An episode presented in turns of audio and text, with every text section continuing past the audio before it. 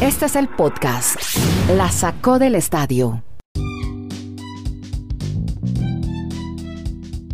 Episodio 563. ¿Cómo le va? Gracias por darle play a este podcast que hacemos streaming desde Colombia, Chile y Estados Unidos. Y hablamos en 20 minutos sobre deportes americanos, algo de fútbol mundial. Le vamos a poner etiqueta hashtag porque seguramente será tendencia en muchas redes sociales. Y por ahí se encuentra nuestro podcast hablando de Dak Prescott, de Cell. Vamos a explicar qué es un inning inmaculado. De eso nos habla ahora el profesor Garay estaremos hablando de COVID, de la NFL, Ryan Tannehill, de Asaya McKenzie, los Buffalo Bills, los Yankees de Nueva York imparables, además con el regreso de Gio Urchela, la PGA, el campeonato de la BMW y la Fórmula 1 que sigue Checo Pérez con una escudería. Ya les contamos de cuál se trata el mexicano Checo Pérez, así que amigos en México pendientes a la información que en segundos va a suministrar como historia Marulanda porque por ahora tenemos que hablar de los poderosos mulos del Bronx, los Yankees de Nueva York, imparables. Ayer Marulanda, partido en California, terminó después de la, de la, medianoche. ¿Y cómo van los Yankees? Creo que volando, ahora sí, ¿no? ¿Cómo está Dani? Muy bien Andrés, un abrazo para todos nuestros oyentes, esperando un gran fin de semana, que sigan disfrutando del deporte, así como disfrutamos anoche de un juegazo entre los Yankees de Nueva York y los Atléticos de Oakland, un partido que parecía dominado por los Yankees, se habían ido en ventaja 6 a 0 los Atléticos igualan, pero al final en la última entrada aparecen los Yankees con su poder al bate y ganan el partido. Pero como usted reseña, están imparables los Yankees, son 12 victorias consecutivas, son el equipo con el mejor récord actual en cuanto a victorias seguidas en todas las grandes ligas y pues ya muchos ilusionados de que no solo van a entrar como comodín, sino que pueden pelearle el título del banderín de la división este de la Liga Americana a los Rays cuando estamos ya en la recta final de lo que tiene que ver con grandes ligas. Y para Colombia, pues obviamente mucha ilusión de ver nuevamente allí Urchela en la tercera base de los Yankees, incluso conectó un hit en el partido y muy bueno para el que ha regresado nuevamente a la gran carpa. ¿Cuántos partidos nos quedan para terminar la temporada regular? Alexa, Siri en uno solo, humano. no, estamos entre los 35, 34 juegos, dependiendo de algunos equipos para que termine la temporada, pero ya todos bien saben que el 3 de octubre termina la temporada regular y luego arrancan esa primera semana de octubre ya el maravilloso mundo de la postemporada, los playoffs de grandes ligas. Esa pregunta que le acabo de hacer a mi compañero Dani Marulanda, no la preparamos, él tenía ese dato en la cabeza, señores. O sea, que ya se pueden dar cuenta de la calidad de personaje que tiene, la memoria que tiene este tipo, la cantidad de datos e información que maneja. Por eso, hace su propio podcast, se llama La Sacó el Estadio, así como el señor Garay, que está en Bristol. Digamos, de tener un video, un video uno de estas montañas y sacando tanta cosa a la cabeza tal vez. Yo no necesito ni a Alexa ni a Siri cuando en deportes cuando tenemos a Dani Marulanda. Bueno, eh, Garay, hombre, ¿cómo le va en Bristol, Connecticut? Cuénteme, ayer se dio un caso bien particular y ¿por qué no nos? Hagamos el, el ABC del inning inmaculado. ¿Qué es esa vaina? ¿Quién la hizo? ¿Y cuándo se da? ¿Cómo está, hombre Kenny? ¿Cómo le va, don Andrés? Tiene usted razón, definitivamente una computadora humana, don Dani Marulanda, eh, desde Alaska hasta la Patagonia y todas las latitudes, donde quiera que nos escuche, un abrazo, la sacó del Estadio Podcast. La Serie Mundial de Béisbol, ahora que eh, Marulanda hablaba precisamente de los playoffs del béisbol de grandes ligas y demás, eh, el juego 7 lo programó el béisbol para la primera semana de noviembre, o sea, ya para el mes de noviembre. Ah. O sea que si vamos a 7 juegos, tendremos béisbol en noviembre. Si hay juego, sí, exacto. Si hay juego 7, si hay juego 7. Si hay juego 7, evidentemente, puede que no. Eh, si hay juego 7 se llegaría a lo máximo que se puede llegar y son las dos palabras más hermosas de los amantes del deporte en los Estados Unidos. Game 7, juego 7. Ah, y lo sí, otro, señor. e- en ese partido de la noche de los Yankees de Nueva York, Adondi Chapman llegó a 300 rescates en grandes ligas. Qué maravilla. 300 para el cubano. Estábamos pensando que Haroldis va por el camino de Mariano Rivera o le falta todavía. No, no, no, no, no, no, estamos a- todavía falta. No, no, no, ni eso, no, no, no, ni, ni, ni- ni va a llegar, ¿no, Dani? ¿Eh? Ah, bueno. No, no, pero lo que tienen ahora No, es lo que hay. Mariano no llega. Es el cerrador más No, exitoso. no, no, no. Sí, No, a Mariano no sí, llega. pero no, no, llega a los li- pero no llega a los niveles de Mariano. No, jamás. Por más rápido que como tenga esa recta. Apague y vámonos. Es más, Harold Chapman puede ser muy bueno como cerrador, pero no le amarra los zapatos, oído. Ah, bueno, muy bien. A Ah, Mariano Rivera. Bueno, profesor Garay, ahora sí despáchese, cuéntele a sus auditores qué es un inning inmaculado y quién lo hizo ayer. Ojo, lo del inning inmaculado, hay que decirlo, Andrés, no es estadística oficial. Lo que pasa es que se han dado muy pocos. Un inning inmaculado es terminar el inning con nueve lanzamientos, ponchando a los tres bateadores. Eh, sí, exactamente, nueve strikes. Está Chris Sale y ayer se unió a Sandy Koufax como los únicos lanzadores con tres innings inmaculados, con tres entradas inmaculadas. Ponchó en nueve lanzamientos en el tercer inning a los mellizos de Minnesota. Ponchó a Gordon, a Anderton Simmons y a Rob Snyder en tres lanzamientos a cada uno. De esta forma entonces, hay que decir que en la historia de Seal, de este lanzador, ha tenido otras entradas inmaculadas y fueron en cuestión de un mes, en el 2019, cuando lo hizo contra Baltimore el 8 de mayo y contra Kansas City el 5 de junio. Sandy Koufax completó sus innings inmaculados para los Dodgers de Los Ángeles entre 1962 y 1964. Y Seal es el primer lanzador desde el 2000 con tres innings inmaculados. Kevin Gossman y Matt Scherzer están segundos, empatados en el segundo lugar desde ese momento, en ese periodo de tiempo, con dos innings maculados. Así pues que lo de ayer para destacar en un equipo de los Medias Rojas de Boston, en el que por estos días poco se destaca cualquier otra cosa, porque viene de picada, pues Chris Seal lanzó tres innings inmaculados, o llega mejor, lanzó innings inmaculados y se une a Sandy Koufax como el único en tener tres innings inmaculados a lo largo de su carrera. En el siglo pasado, solo Sandy Koufax lo hizo tres veces. Y en este siglo, el único que lo ha hecho es Chris Sales. Tres innings inmaculados. totalmente. Como usted nos acaba de explicar. Totalmente. Mejor explicado no se pudo. Vamos a hacer ahora un sobrevuelo sobre los campos de entrenamiento de la NFL, a ver qué encontramos, qué historias hay. Hay una sobre Ryan Tannehill, el futbolista de los Tennessee Titans. Y parece que el hombre dio COVID, ¿no, Marulanda? Pues simplemente exacto. Mencionemos que como es el quarterback titular en el que están las esperanzas para que los Titans, ¿por qué no vayan a un Super Bowl? Hay gente que cree que ese equipo tiene talento para llegar al Super Bowl. Pues oficialmente está en la lista de COVID. Se prenden las alarmas. Arrancan dos semanas la temporada ya oficial de la NFL y lo de los Titans va a hacer cambiar protocolos, según tengo entendido Garay, de la NFL, porque el, el contagio no es solo de, de, Tannehill, el entrenador y muchos más jugadores. No, hay brote, hay brote de COVID en la NFL uh -huh. y definitivamente pues algo tienen que hacer y la propuesta es la siguiente, uh -huh. eh, aumentar uh -huh. el número de exámenes de pruebas de COVID-19 para jugadores vacunados. Esto después del brote que se ha presentado. Quiere que los jugadores vacunados se hagan el examen una vez cada siete días en vez de una vez cada 14 días. Esto lo dijo Larry Ferrazani de la NFL. Los jugadores que no están vacunados continuarían, sin embargo, de la misma manera, o sea, con exámenes diarios. Los vacunados de una vez cada 15 días a una vez cada 7 días, porque claro, hay brote de casos de la NFL y estamos a puertas de la temporada regular.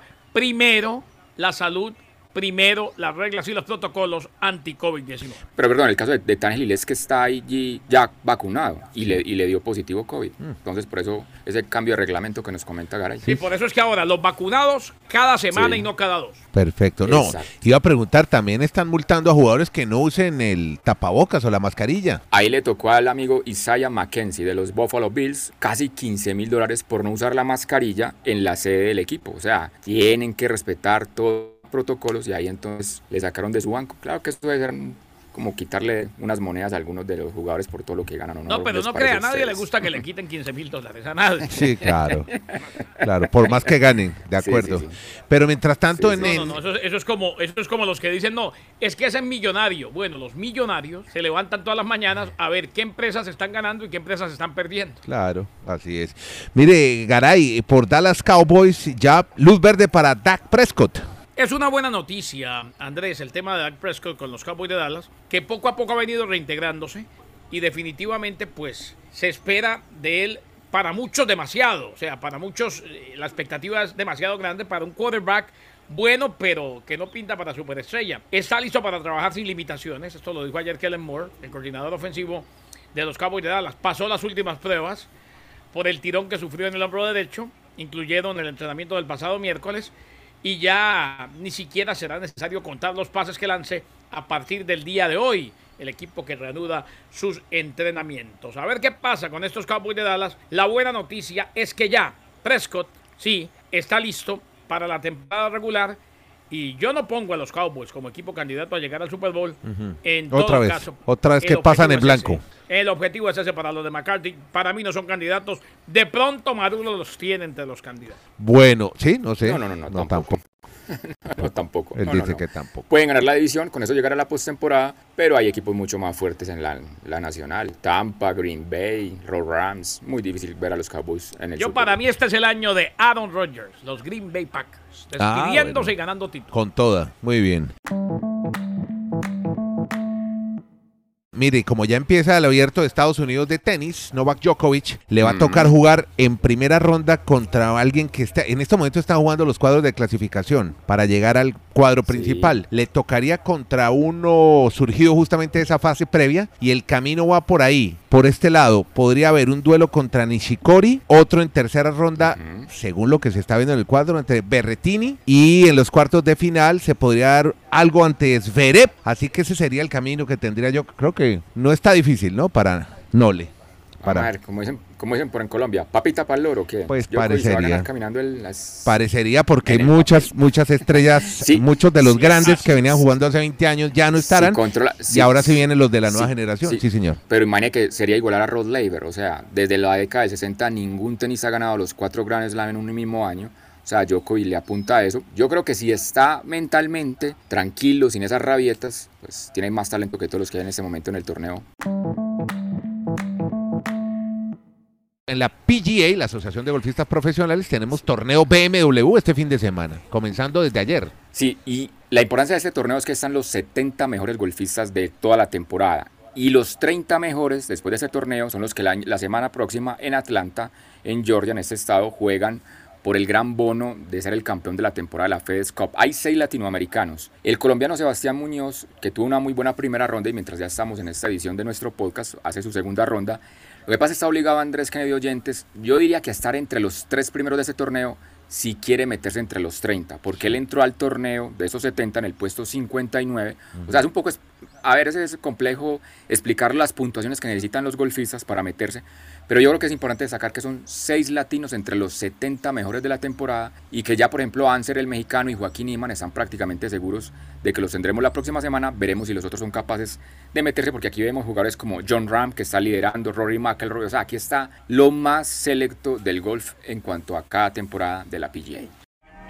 Podcast La Sacó del Estadio.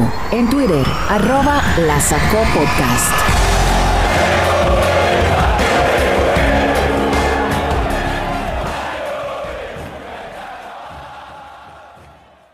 Bueno, mire, ya cambiemos ahora a F1. Hace tiempo no hablamos de la máxima categoría, como dicen los especialistas. Lewis Hamilton puede asegurar su victoria número 100 y ampliar su récord si gana este domingo en el Gran Premio de Bélgica, donde otra leyenda, Michael Schumacher, obtuvo el primero de sus 91 triunfos hace ya 30 años. Pero las buenas noticias vienen por los lados del Checo Pérez. Atención México, Marulanda, ¿qué pasó con el Checo? Así es, hay felicidad en México porque ya ha anunciado Red Bull, la escudería de este equipo, obviamente que va a continuar con Checo Pérez, una temporada más, 2022 en la Fórmula 1, que como usted dice Andrés, regresa después de tres semanas, normalmente siempre en el mes de agosto hay como una especie de, de descanso para las escuderías, para los pilotos, y ya en este Gran Premio de Bélgica que tendremos ese fin de semana, pues lo ha confirmado este día la escudería Red Bull nuevamente con el Checo Pérez, que algunos lo critican porque dicen, bueno, tiene un gran auto, debería estar por lo menos entre los cuatro mejores del circuito, en ese momento está quinto, pero bueno, está allí dando la pelea el mexicano en la Fórmula 1. En la PGA, la Asociación de Golfistas Profesionales, tenemos torneo BMW este fin de semana, comenzando desde ayer. Sí, y la importancia de este torneo es que están los 70 mejores golfistas de toda la temporada. Y los 30 mejores después de ese torneo son los que la, semana próxima en Atlanta, en Georgia, en este estado, juegan por el gran bono de ser el campeón de la temporada de la FedEx Cup. Hay seis latinoamericanos. El colombiano Sebastián Muñoz, que tuvo una muy buena primera ronda y mientras ya estamos en esta edición de nuestro podcast, hace su segunda ronda. Lo que pasa es que está obligado Andrés Kennedy oyentes, yo diría que a estar entre los tres primeros de ese torneo si quiere meterse entre los 30, porque él entró al torneo de esos 70 en el puesto 59. O sea, es un poco, a ver, es complejo explicar las puntuaciones que necesitan los golfistas para meterse, pero yo creo que es importante destacar que son seis latinos entre los 70 mejores de la temporada y que ya, por ejemplo, Anser, el mexicano, y Joaquín Iman están prácticamente seguros de que los tendremos la próxima semana. Veremos si los otros son capaces de meterse, porque aquí vemos jugadores como John Ram, que está liderando, Rory McIlroy. O sea, aquí está lo más selecto del golf en cuanto a cada temporada de la PGA.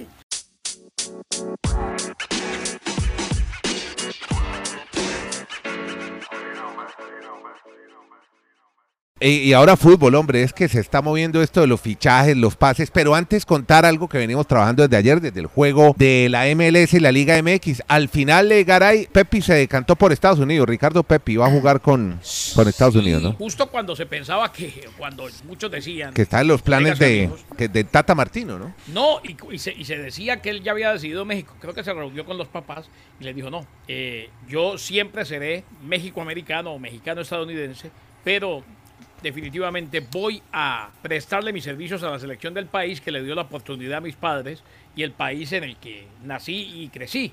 Así pues que va a ser de la selección de los Estados Unidos. Recordemos, él ha estado ya a nivel de selecciones menores con los colores de los Estados Unidos. Ahora, pues en la convocatoria, cuando se dé la convocatoria de Ricardo Pepi, ya quedará de por vida como jugador de la selección de los Estados Unidos cuando lo llame la de mayor. Claro. Yo pensé que usted me iba a mandar tranquilo, relajado este fin de semana, que no iba a debatir hoy con Garay. Pero sigo el mismo punto del juego de las estrellas. Yo entendí el argumento de que Garay, sí, hay una rivalidad muy grande entre la MLS y la Liga Mexicana por la selección de México y la de Estados Unidos. Pero ustedes vieron más detalles de ese partido cuando terminó. O sea, eso no es un juego de estrellas. Ustedes vieron las declaraciones de los de la zona mixta. ¿No? ¿Qué? Ustedes vieron lo- lo- las declaraciones de lo- del entrenador de, de la Liga MX. ¿Qué dijo? O sea, no parecían, un- no parecían en un juego de estrellas. O sea, la rivalidad que No, sentían, porque- la- el enojo, el trato a los Claro, periodistas. O sea, yo... Pero, ah, pero Garay, es que, un juego, un juego de estrellas... Dani, es que yo le- yo le sigo diciendo Yo, yo lo te mismo. entiendo que... Usted Sí, que, lo- que los juegos... No, yo te entiendo. Vea, yo, yo, yo- yo solo termino el argumento. Yo le entiendo que Garay dice, sí, el juego de estrellas debe tener rivalidad. Eso es porque nos cansamos de ver que en grandes ligas y que en el baloncesto... Sí, son muy Es una monotonía de ver. Mm. Exacto. Pero es que aquí apenas es. Aquí, ¿cuál es el objetivo de la MLS? Atraer un show, un espectáculo donde hayan goles, donde la gente se tomen fotos, donde todos se abracen. Dani. Pero no una rivalidad tan exagerada Dani, en un principio. Ojo, Sí. La MLS hizo un golazo con este nuevo sistema, con este nuevo formato, porque sí, genera, sí, un partido amistoso, pero con rivalidad entre Liga MX y la MLS. Se necesita, claro que se necesita y cada vez crece más. Segundo, es juego de estrellas con rivalidad, privilegio con el que no cuentan ni la MLB, ni la NBA, ni la NFL. Y además, todo empezó desde la competencia de habilidades. Fue una de las mejores Sí. competencias de habilidades que hemos visto en deporte alguno por la rivalidad entre los dos. Y los chicos de la Liga MX que ganaron con un tiro al travesaño de Washington Rodríguez del cabecita, celebraron como si hubieran ganado un partido regular, así como los de la MLS también lo celebraron. Qué alegría que la MLS le dio donde era y pudo finalmente llevar a cabo un juego de estrellas con rivalidad, un juego de estrellas que genera expectativa. El único punto es el partidito del juego de estrellas. Vuelvo a hacer énfasis en ello. Es un partido para alegrar la tribuna, para que todo. ¿Usted cuándo, cuándo Que la los tribuna la estaba muy los los beisbolistas? No, no, no, no, no, Garay. Este, vea, Dani, pa- bienvenido. usted le, usted le al- tiene que vender el argumento de la NBA y el béisbol. Cuando están jugando el juego de las estrellas, usted va al camerino del rival, se toman fotos, se abrazan, van con los aficionados, hacen canastas espectaculares. Sí, Dani. Este partido de fútbol fue como un partido normal, Dani. o sea, donde se estaban dando Dani. con todo. Sangre o sea, de los no era un juego de estrellas. Por eso, Sí, sí, sí, por sí. eso es que está mandado a recoger. Por eso. Sí, Bienvenido yo al entiendo, futuro. yo entiendo el fondo. Yo, Ah, yo entiendo, yo entiendo tu fondo, Eh, sí, Entonces, sí. ¿cuál es el punto? yo- pero el- Bienvenido. Escúcheme. que, que- que los juegos de las bienvenido al estre- que futuro. los juegos de las estrellas no son así. no, si yo he sido no, los más críticos eh, con, con Andrés. ahora ¿Usted se acuerda no. que Andrés nos ha dicho? Viene el juego de las estrellas de la NBA y, Ga- y Garay y yo le- siempre le bajamos la Sí, caña. Esos no. partidos son muy aburridos. No, exacto. pero Pero, es que pero es que yo entiendo, ahora- yo, yo entiendo el punto de- de- del aficionado que vas como por novelerear, como El aficionado Colombia, va y que lo quiere goza es un todavía show. más. El aficionado va y No, lo no goza creo. todavía más. No hay show sin rivalidad. Eh, ojo, será tan aburrido los populares shows sin rivalidad que los juegos de las estrellas todos están mandados a recoger. Bienvenido al futuro. Sí, total, Ahora los pero- juegos de las estrellas. Ah, bi- Bienvenido al futuro. Ahora los juegos de las estrellas o son así o se acaban. Exacto, como tiene que ser. Bueno, muchachos, esto fue un pedacito de lo que hacemos los miércoles. Estos debates, discusiones con opiniones que hacemos los miércoles en el Twitter Space. Están dentro del podcast, la sacó del estadio. Bueno, amigos, gracias a todos. A Garay, que está en Bristol, Connecticut. Dani Marulanda en Colombia. Nieto Molina desde Santiago de Chile. A ustedes muy agradecidos por darle play a este podcast. Si le gusta, compártalo. Síganos, que siempre va a tener ahí la oportunidad de que le hablemos y cómo nos, nos divierte y nos entretiene hablar sobre deportes americanos. Son 20 minuticos nomás. Se llama La Sacó del Estadio el podcast. Muchas gracias a todos.